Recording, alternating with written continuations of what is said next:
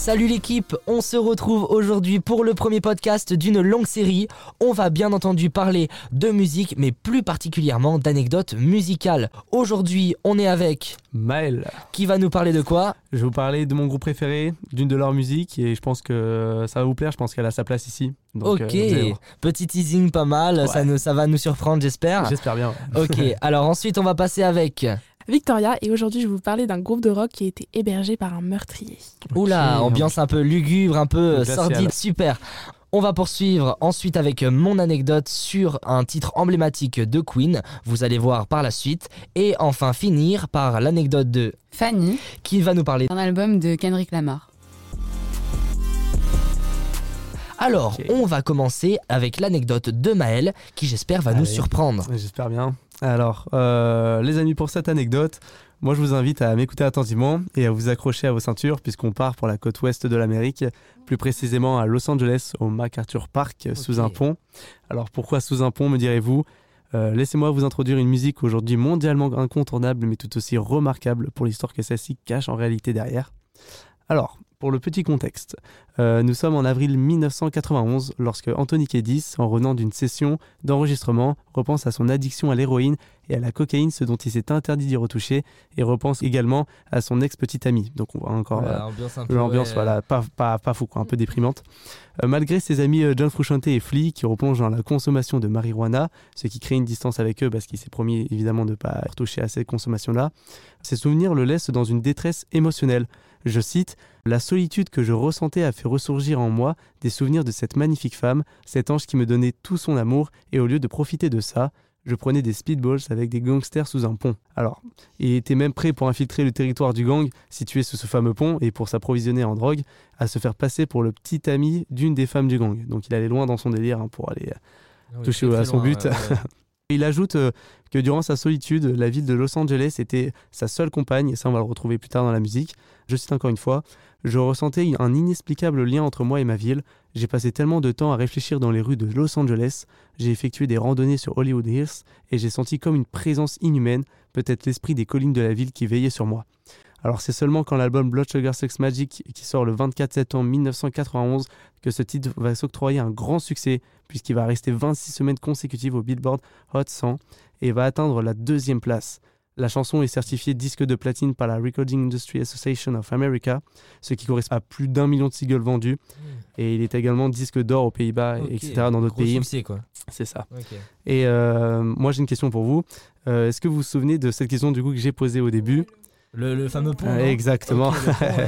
Euh, bah, maintenant, la réponse, vous l'avez, puisque je oh. viens de vous expliquer l'histoire, je pense, de ma musique préférée, euh, intitulée Under the Bridge des Red Hot Chili Peppers.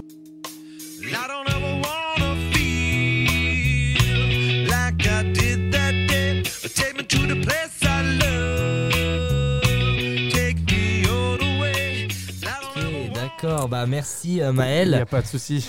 C'était euh, très beau euh, et poétique, merci beaucoup. Alors, on va enchaîner tout de suite avec la seconde anecdote assez originale de Victoria.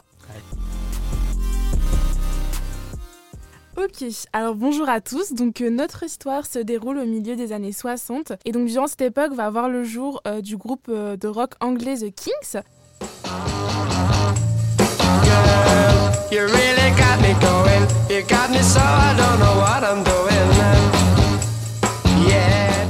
Ces derniers vont donc se lancer dans leur première tournée euh, mondiale. Cependant, plusieurs pays euh, vont interdire leur venue puisque leurs prestations euh, sont souvent jugées comme provocatrices, voire choquantes.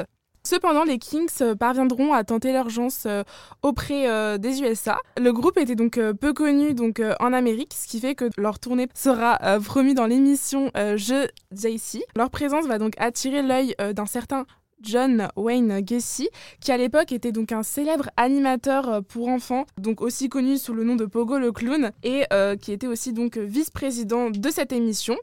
Et donc, bah, par ses moyens, il prendra en fait le groupe euh, The Kings euh, sous, son, aile. Et donc au fil du temps et notamment au fil de la tournée, un soir, euh, John Wayne va donc inviter le groupe chez lui pour boire un verre, mais aussi donc pour l'héberger.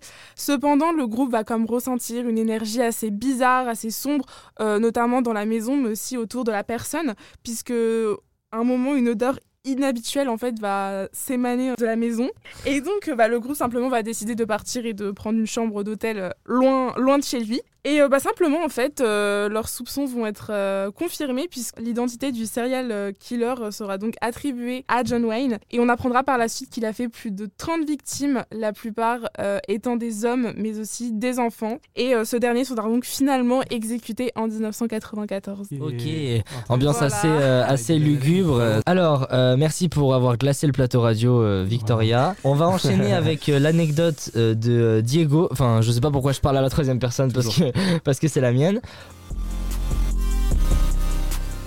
Aujourd'hui, je vais vous parler de mon anecdote sur Queen et sur leur titre emblématique We Will Rock You, que vous connaissez sûrement. Donc ce tube planétaire et euh, intemporel est né d'une façon assez particulière. Lors d'une session d'enregistrement studio, alors que le groupe était déjà mondialement connu, Freddie Mercury, qui était arrivé en fait avec une bonne heure de retard au studio, ses copains et musiciens du groupe euh, Brian May, euh, John Deacon et Roger Taylor, ainsi que leurs femmes respectives, l'attendaient. À son arrivée, Freddie Mercury était assez narguant, méprisant et pas désolé du tout de son retard. Brian May a commencé à s'énerver contre lui, les deux allaient en venir aux mains. Pour les calmer, John Deacon, le bassiste euh, du groupe, a commencé à jouer un riff qu'il avait inventé pendant la nuit euh, dernière. Il s'est dit que ça pouvait un peu euh, apaiser les tensions. Dès que l'air commençait à tourner, Freddie Mercury s'est arrêté et a dit qu'il faudrait une rythmique que tout le monde pourrait reproduire sur scène euh, dans les tournées, donc pour le public. Je pense que tout le monde connaît cette rythmique. On peut la faire peut-être, non? C'est celle-là, regardez. Allez.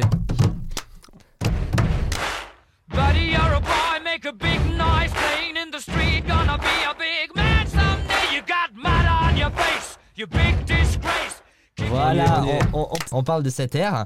Brian May a dit à toutes les personnes de la pièce de venir, les ingé etc., sur l'estrade et de taper dans ses mains et au sol. Et c'est comme ça que la dispute série de l'air qu'est né ce titre emblématique de Queen, We Will Rock You. Voilà, cette anecdote assez, euh, assez surprenante, mais, euh, mais voilà. Ensuite, on va donner enfin la parole à Fanny pour nous raconter son anecdote sur Kendrick Lamar. Pour la dernière anecdote, je vais vous parler de l'album To Pimp a Butterfly de Kendrick Lamar, reconnu comme l'un des albums de rap les plus importants de la décennie. Cet album est un témoignage puissant de la lutte contre l'injustice. Un des thèmes centraux de l'album est le racisme et l'impact que cela a sur son identité. On accède à son point de vue sur les défis et les injustices auxquels il est confronté en tant qu'artiste et individu noir dans la société américaine. Il aborde ainsi les questions politiques et sociales telles que la brutalité euh, policière, les inégalités économiques et les défis auxquels sont confrontées les communautés afro-américaines. On remarque par ailleurs que durant le mouvement Black Lives Matter en 2020, l'album a refait son entrée dans les charts. En effet, il fait écho aux manifestations contre les violences policières qui ont fait vibrer le monde entier. Alright, extrait de l'album, incarne l'un des hymnes de ce mouvement.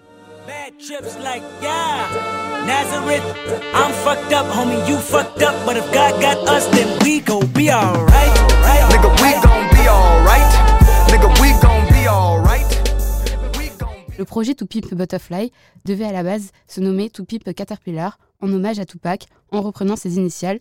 Cette volonté est liée à son admiration pour le grand rappeur. Finalement, le titre change pour Butterfly, le papillon représentant sa propre évolution en tant qu'artiste et en tant qu'homme. Oh, ok. Euh, super hommage. Ouais, artiste assez engagé, donc Kendrick Lamar. Merci beaucoup. Alors, merci beaucoup à euh, Maël, Victoria et Fanny pour vos anecdotes. Ouais, merci à toi. Il n'y a hein. pas de souci. Alors, n'hésitez pas, vous, de votre côté, à envoyer vos anecdotes en petits vocaux ou messages sur le compte Instagram de Radio Londres. On n'hésitera pas, bien sûr, à les reposter en story. Voilà. Merci pour votre écoute et euh, on se retrouve bientôt pour le nouveau podcast. Et maintenant, jingle